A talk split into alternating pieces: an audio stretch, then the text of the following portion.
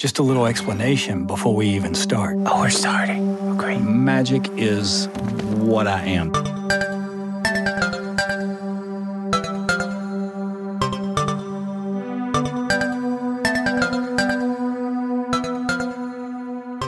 Mas então, aí entrando um pouco mais fundo ainda nessas pirações do, do Damien, que uhum. é libertar a sua energia vital da necessidade de um corpo. E tem uma outra questão dentro desse mesmo ponto que é da projeção astral, que é essa ideia de que uma pessoa pode se desligar do próprio corpo ainda em vida.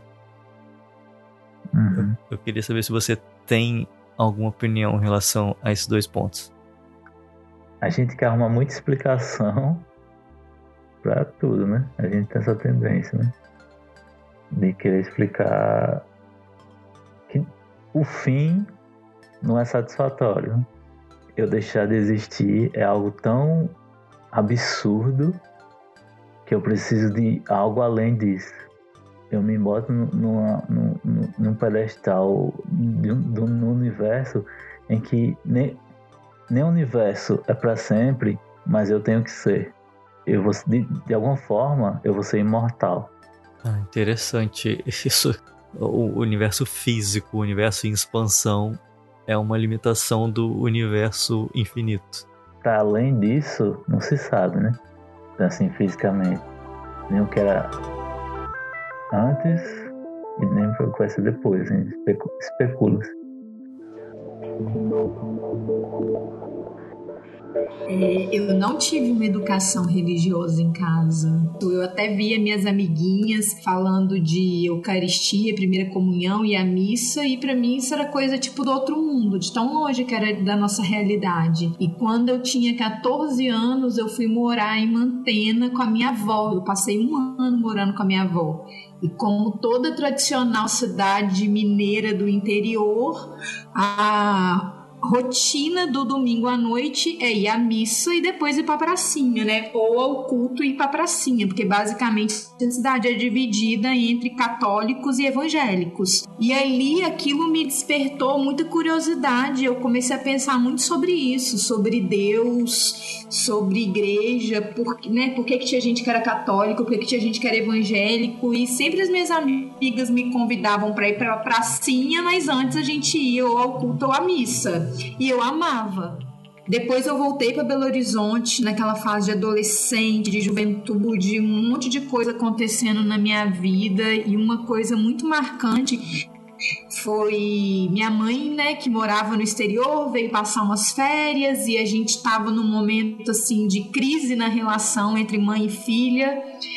E a gente viajou é, e, e, foi uma viagem muito desgastante, muito por causa dos conflitos que a gente estava vivendo. E a gente teve uma discussão horrível num dia. E aí todo mundo saiu, foi pra praia, foi curtir, foi passear e eu fiquei em casa. E ali eu. Nossa, foi um, um momento de muita dor, eu chorei muito. E eu comecei a conversar com Deus, querendo entender assim, né, o, o porquê de tantas coisas na minha vida. Isso eu tinha apenas 15 anos, tá? Mas foi um momento muito marcante e eu, e eu assim, naquela dor dentro de mim e conversando com Deus e sentindo ao mesmo tempo que eu não estava ali sozinha, que, que, que um conforto no meu coração. E de repente, como uma mágica, eu olhei para o lado e vi um livro e esse livro chamava A Verdade de Cada Um, que é um romance espírita da Zíbia Gaspareto. E eu sempre gostei muito de ler. E eu parei, naquela hora eu parei de chorar, peguei aquele livro, comecei a folhear aquele livro e eu devorei aquele livro. O livro tinha umas 300 páginas. E eu nunca tinha ouvido falar sobre espiritismo, eu nunca tinha ouvido falar sobre o kardecismo, mas aquele livro foi, foi um divisor de águas na minha vida, porque era um romance espírita, uma história envolvente, como todo romance, mas tinha muitos trechos que ancorados na doutrina espírita, né, no kardecismo. E quando eu li aquele livro, eu me emocionava, meu tipo assim, meu Deus, essa isso é para mim, isso é Deus que colocou esse livro aqui para mim, aquilo tocou muito meu coração. E ali eu me descobri espírita. E aí eu comecei a conhecer pessoas espíritas, descobri que perto da minha casa tinha um centro espírita, e ao longo da minha vida desde então essas coisas mágicas aconteceram.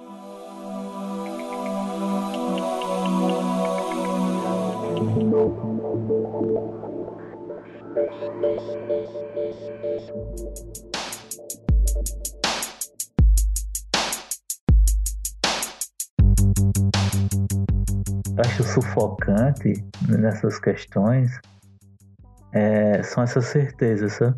Cara, mas eu acho invejável essa certeza. Não que eu, eu sinta necessidade dela. Eu, eu acho invejável porque, assim, isso seria o equivalente a um milagre no cristianismo. Uhum. Algo que é, é, é tão irrefutavelmente verdade que se isso realmente acontecesse comigo, seria excelente, porque eu teria a prova que eu preciso para acreditar e seguir uma religião. Então, e assim, não vou me dedicar o suficiente para chegar a esse ponto, porque eu já me dediquei o suficiente no cristianismo e eu não vi nenhum milagre. Mas seria realmente é, reconfortante você ter uma prática religiosa que te que te recompensa em vida, que, que te dá uhum. as provas necessárias para dizer, ó, você tá no caminho certo. Você não precisa ter justamente o, o, o que me deixa maluco na fé cristã, que é, é a sua recompensa virá por você acreditar sem ver. Uhum. Quando aqui nessa, nessa outra visão é muito mais fácil, porque a recompensa é ver uh, o, que, o, o que a sua dedicação gera. Hum. Então, mas será que. É, eu sou sempre do contra, né?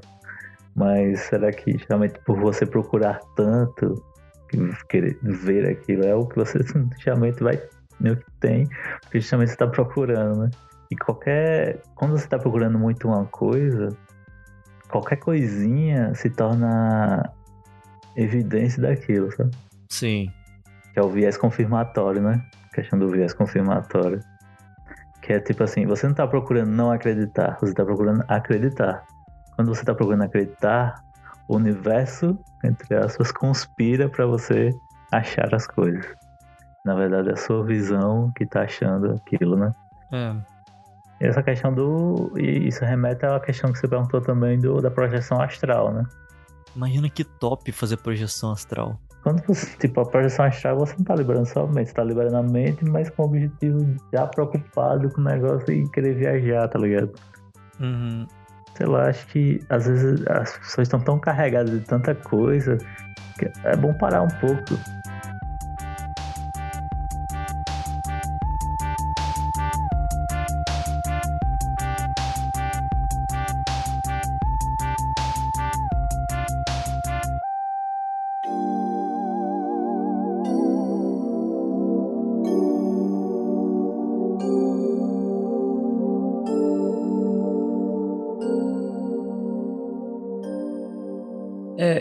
essa é, é uma visão que a gente compartilhou em alguns episódios atrás. A gente fala baseado naquela definição do rapaz que escreveu o livro lá sobre depressão, meditar seria esvaziar a mente. E, e pegando até a definição do Damien aqui nesse episódio, que, que o, o Duncan parece concordar, ele fala sobre a meditação como uma forma de focar a mente em coisas específicas. Quando, você, eh, quando a gente para para lembrar do primeiro episódio, ele fala do mindfulness também em relação a isso. Ele usa o mindfulness para focar-se na raiva, para focar-se no sentimento. Então, não, não necessariamente vai ser esvaziar, que sempre a gente cai numa discussão semântica. É esvaziar a mente? É focar? É, é pensar em tudo? É pensar em nada? Eu tô meio que meditando, tá ligado? Tentando, né? Eu tô. E é muito difícil, né? Justamente. Tipo, pensar em nada. Mas. Uh, o... Mas a meditação, ela é algo válido, principalmente para quem tem muita ansiedade, sabe? É um turbilhão de coisas na cabeça. E esse negócio de não pensar em nada é tipo tentar justamente esvaziar esse turbilhão. Não quer dizer que você vai esvaziar, mas é só para desafogar um pouco, sabe?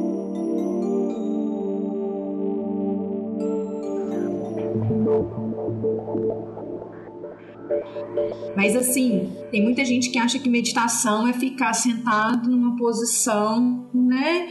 E em silêncio. É isso também, mas eu, eu gosto muito, uma coisa que faz, me faz bem, que faz sentido para mim, que eu consigo me conectar, é ouvindo afirmações positivas, frequências, mantras, meditações guiadas. E eu tenho usado muito isso, seja pelo Spotify, seja por alguns canais no YouTube, e assim, essas práticas diárias que se intensificaram muito nesse período de quarentena. No podcast aqui a gente já deve ter ouvido pelo menos umas 15 definições diferentes do que é meditação.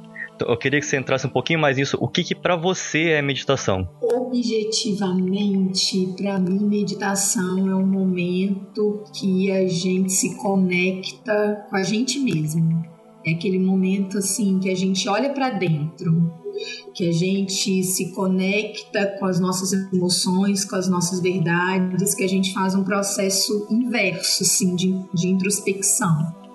Mas que existem diversas práticas, diversas formas de fazer isso. E, e é muito relativo, porque não é que um, é, existem melhores ou piores, ou certo ou errado, existem formas diferentes.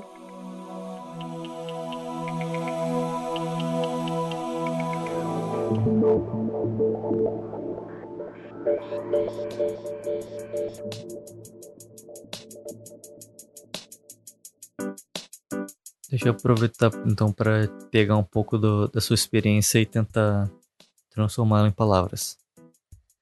Quando você medita, você tenta. Eu é... tento. Eu não quando sei você... que Então, quando você, você tenta é, tirar as coisas de foco uhum. ou você tenta focar nelas tempo suficiente para que elas se resolvam, se dissipem? Na verdade, eu tento focar hum, em algo mais específico, tipo na respiração, que é o cara ensina lá, né? Pra justamente focar naquilo, meio que liberar o resto. E a, que a questão toda é, tipo assim, quando passa o tempo que você coloca lá e, e você sai daquele. Da, e abre os olhos, é porque você, tipo, meio que começa a dar importância para coisas que você não estava percebendo antes, sabe? Tipo, o foco acabou se tornando no depois da meditação e não no durante. Mas esse foco, ele se vira para coisas novas ou ele meio que é um foco que organiza aqueles pensamentos que já estavam lá antes? Eu acho que pode ser pros dois, ambos, né? Que a resposta é. Mas é tipo, eu acho que pra mim é mais pro algo que já tava antes. Até fisicamente, assim, objetos ou, ou até abstrato com pensamento, né? Uhum. Mas é, é, meio que essa ideia de desacelerar e meio que respirar, né? Parar para respirar, porque às vezes a gente tá tão corre no correria, não dá nem percebendo o que tá acontecendo à sua volta, né? E, e meio que você fica totalmente alheio àquilo e tal. Quando fala em pensar em nada, é justamente tipo, meio que dá um pouco de importância a esse, é um nada, tá ligado? A gente meio que tem muito medo do, do desse nada, de a gente vive numa sociedade que cobra muito que a gente faça seja hiperprodutivo. Que todo minuto seja produtivo. E se, todo mundo for produtivo, você, se você não parar, como é que você vai saber que o que você fez de manhã e refletir sobre aquilo e digerir e até aproveitar aquilo, tá ligado? E se um dia a gente atingir um patamar em que todos os minutos são produtivos, então todos os minutos são iguais, e aí a gente vai se cobrar a ser duas vezes produtivo. Aí vai ter burnout, né?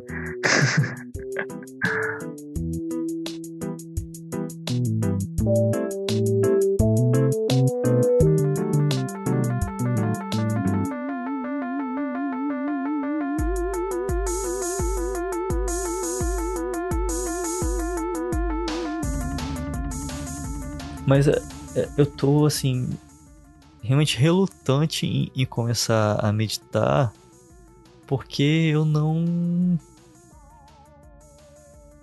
Eu não vejo um, um, valor prático na minha vida. Assim, você, por exemplo, citou a questão de ansiedade. Não é uma coisa que me aflige. Eu parar um tempo do meu dia que eu poderia fazer algo, entre aspas, produtivo, que na verdade seria assistir uma série ou ouvir um podcast, para um valor que eu não consigo enxergar atualmente. Mas e aí entra na, até naquela questão do que a gente falou no, em, algum episódio, aquela vontade de experimentar para saber se eu realmente estou fazendo certo em continuar não experimentando.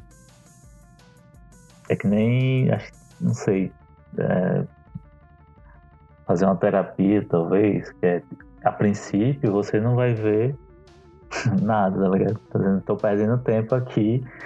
Essa, esse cara só tá aí me escutando, eu tô pagando pra ele me escutar e ele não faz nada, assim é muito fácil. E às vezes, se não tiver retorno, você tem que também absorver o, o não retorno daquilo. A gente tenta, tem muito essa questão de fazer algo obter, para obter algo em troca, né? método científico inclui a, a falha também como algo bom. Pois é. o que quer dizer o que você não teve, tá ligado?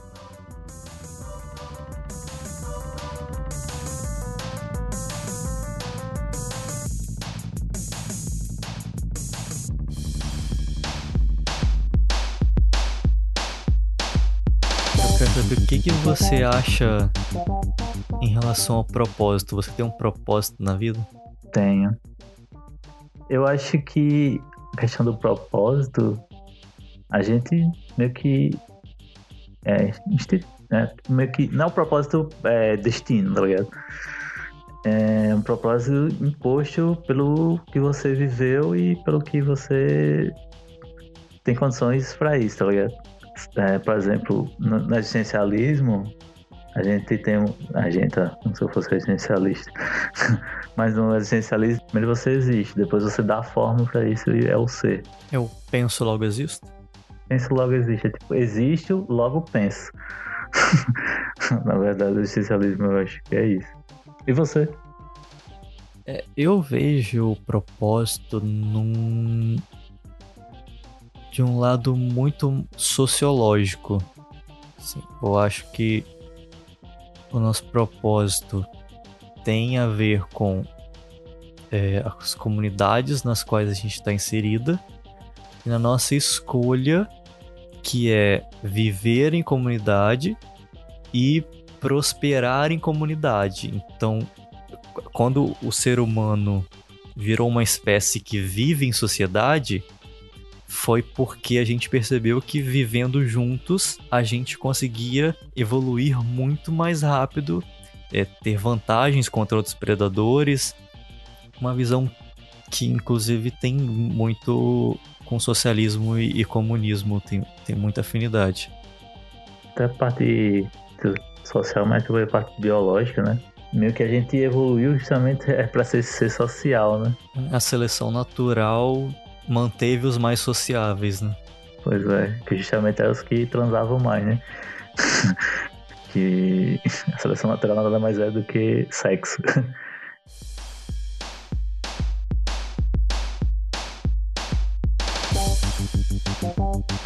Mas aí agora eu te pergunto, Breno, você enxerga propósito além da vida? Eu. Depende, né? O que você tá falando de vida. Eu só fiz a pergunta, você que.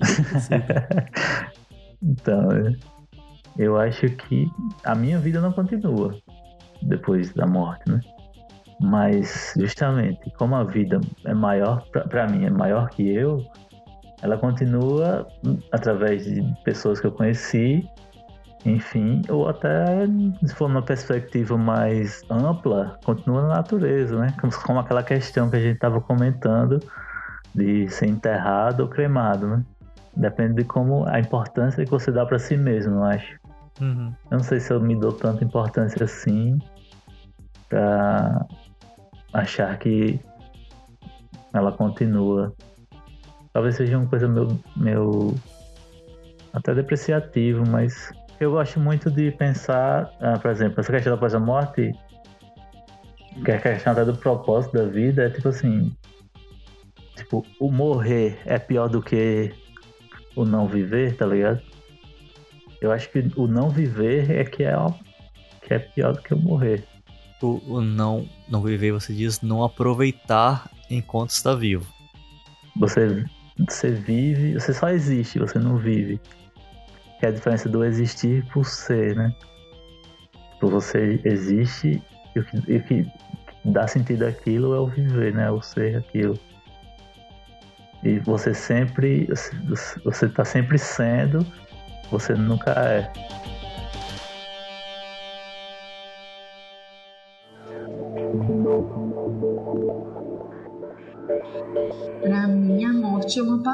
Passagem, é uma transição é, estamos, né? Eu estou Flávia, você está Gabriel, mas a gente tem aí uma jornada enquanto ser espiritual, passando por múltiplas experiências, né?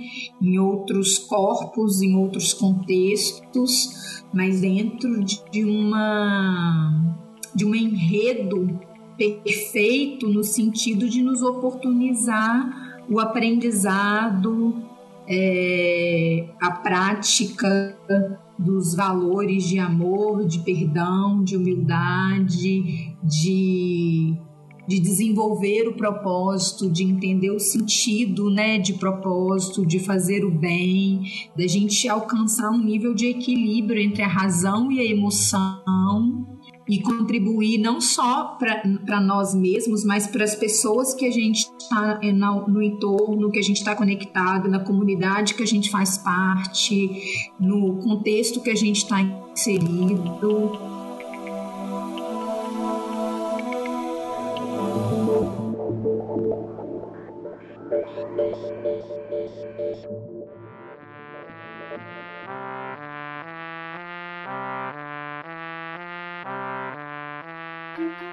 Por isso que o cara fala tanto que as pessoas vão achar que é loucura que ele vai falar.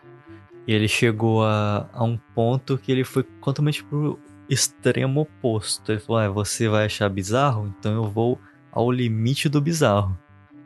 Acho que até meio que é, liber, é libertador, eu acho.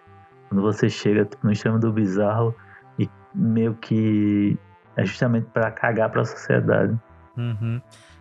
Cara, inclusive, um, uma, das, uma das coisas que eu quero defender o, o Damien na entrevista que ele deu é, é como ele sempre está afirmando que a, a religião da, da magia, né, ela é uma religião que não prega. Ela é autoevidente. Ele, ele até traz uma citação do Crowley que é mais ou menos isso, de que você viver é, esses ensinamentos precisa ser suficiente para que as pessoas enxerguem que aquele é o caminho. Então, assim, eu acho ótimo. A religião que não vai pregar, não vai bater na sua porta de manhã.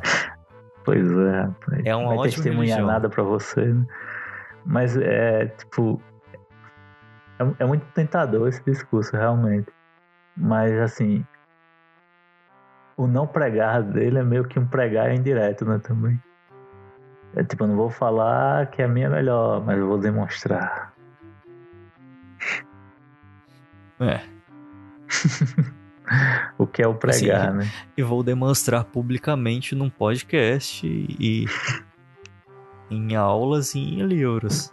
Pois é, tipo, o, o pregar não precisa ser tão direto, né? Às vezes sei lá, às vezes é mais tentador, porque justamente quando você não prega e é de forma indireta, você faz a pessoa acreditar que ela chegou àquela conclusão sozinha. Que é tipo, eu, nossa, eu cheguei nisso sozinho. Que massa, não precisa ter ninguém dizer isso pra mim. Ou então, um outro exemplo seria quando você. Você sabe como essa cena de parasita manipula seus sentimentos?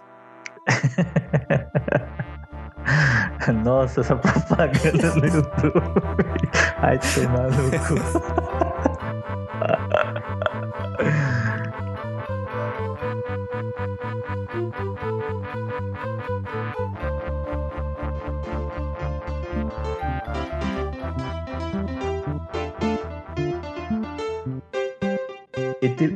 e, e, tipo, eu, eu, eu julgando o Damien, assistindo e julgando, eu me senti um pouco mal. Porque justamente essa questão que a gente falou do de escutar e eu não estava conseguindo dar essa, essa, esse passo, né? Eu não estava conseguindo dar esse passo de conseguir dar atenção e escutar aquele cara falando. Dar a chance é mais do que suficiente. Não quer dizer também que você precise é. É martelar inúmeras vezes a mensagem dele na sua cabeça até que ela entre e, e, seja linda para você. Uhum. Exato.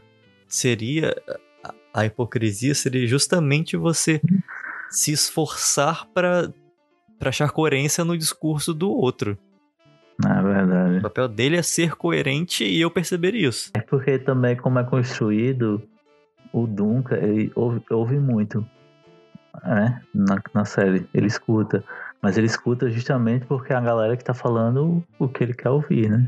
É, o Duncan vem de posição em que ele está entrevistando pessoas que falam a língua dele. Eles falam sobre coisas que ele está bem inserido.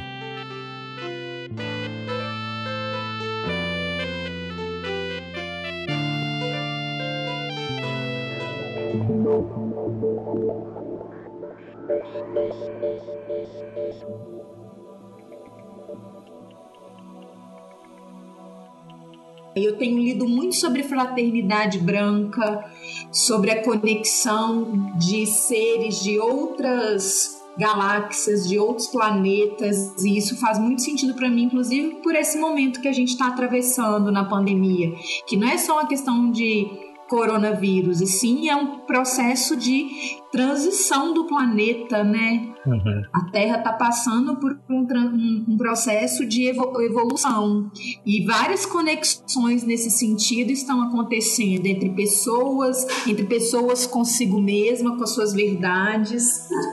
Apesar de doloroso, né? Porque crescer dói, esse processo da gente se encarar às vezes é difícil mas está sendo uma jornada incrível para dentro de mim.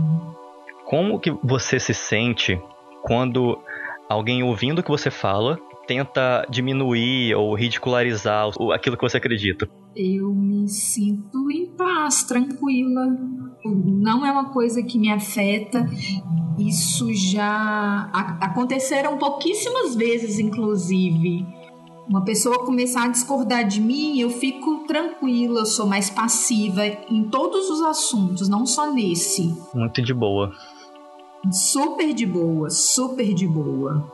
Mas é engraçado como é que a maioria das vezes, quando eu falo sobre isso, e aí eu falo de espiritismo, de espiritualidade, de astrologia, de filosofia, de histórias do que eu já passei na minha vida, é, e eu gosto de conversar, eu gosto de contar histórias. Eu acho que eu acabo envolvendo muito mais as pessoas no nível de ficar curiosas, de achar engraçado, ou daqui uhum. do que eu falo faz algum sentido para a pessoa e que acaba que a maioria das vezes a pessoa se conecta comigo e acaba puxando mais assuntos sobre isso. Às vezes fala, ai Flavinha, eu não acredito muito no que você está dizendo, mas me conta mais. Ah, eu tenho curiosidade sobre isso. O que, que você acha? E eu sou uma pessoa também assim, é muito muito sensível, muito sensitiva. E acaba que eu de vez em quando acontece de eu falar algumas coisas com a pessoa que faz muito sentido com o que ela tá passando, com o que ela tá sentindo, com o que ela tá pensando. E eu acho que isso acaba que, quebrando uma barreira, entendeu?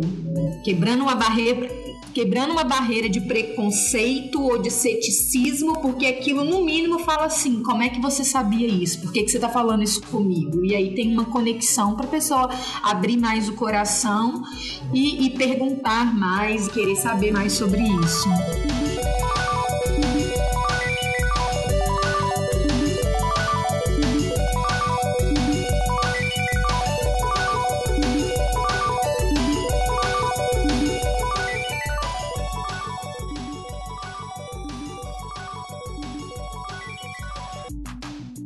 Matutando The Midnight Gospel é apresentado por Breno Ramon e Gabriel Pinheiro, produzido e editado por Gabriel Pinheiro. Músicas da trilha sonora distribuídas por Creative Commons.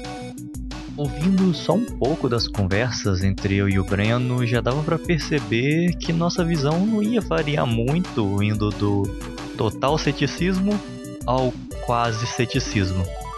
Então, a nossa convidada Flávia Moreira foi uma ótima opção para sair desse nosso espectro de sempre. Bom, a Flávia ela só é minha amiga, não tem nenhum projeto relacionado ao tema para promover aqui. Mas se você gostou dessa entrevista e dos temas desse episódio bônus, comenta nas redes sociais e marca o podcast para a gente poder continuar esse papo. Somos o arroba matutandopod no Instagram. Procure no Spotify onde quer que você ouve podcast por Matutando The Midnight Gospel.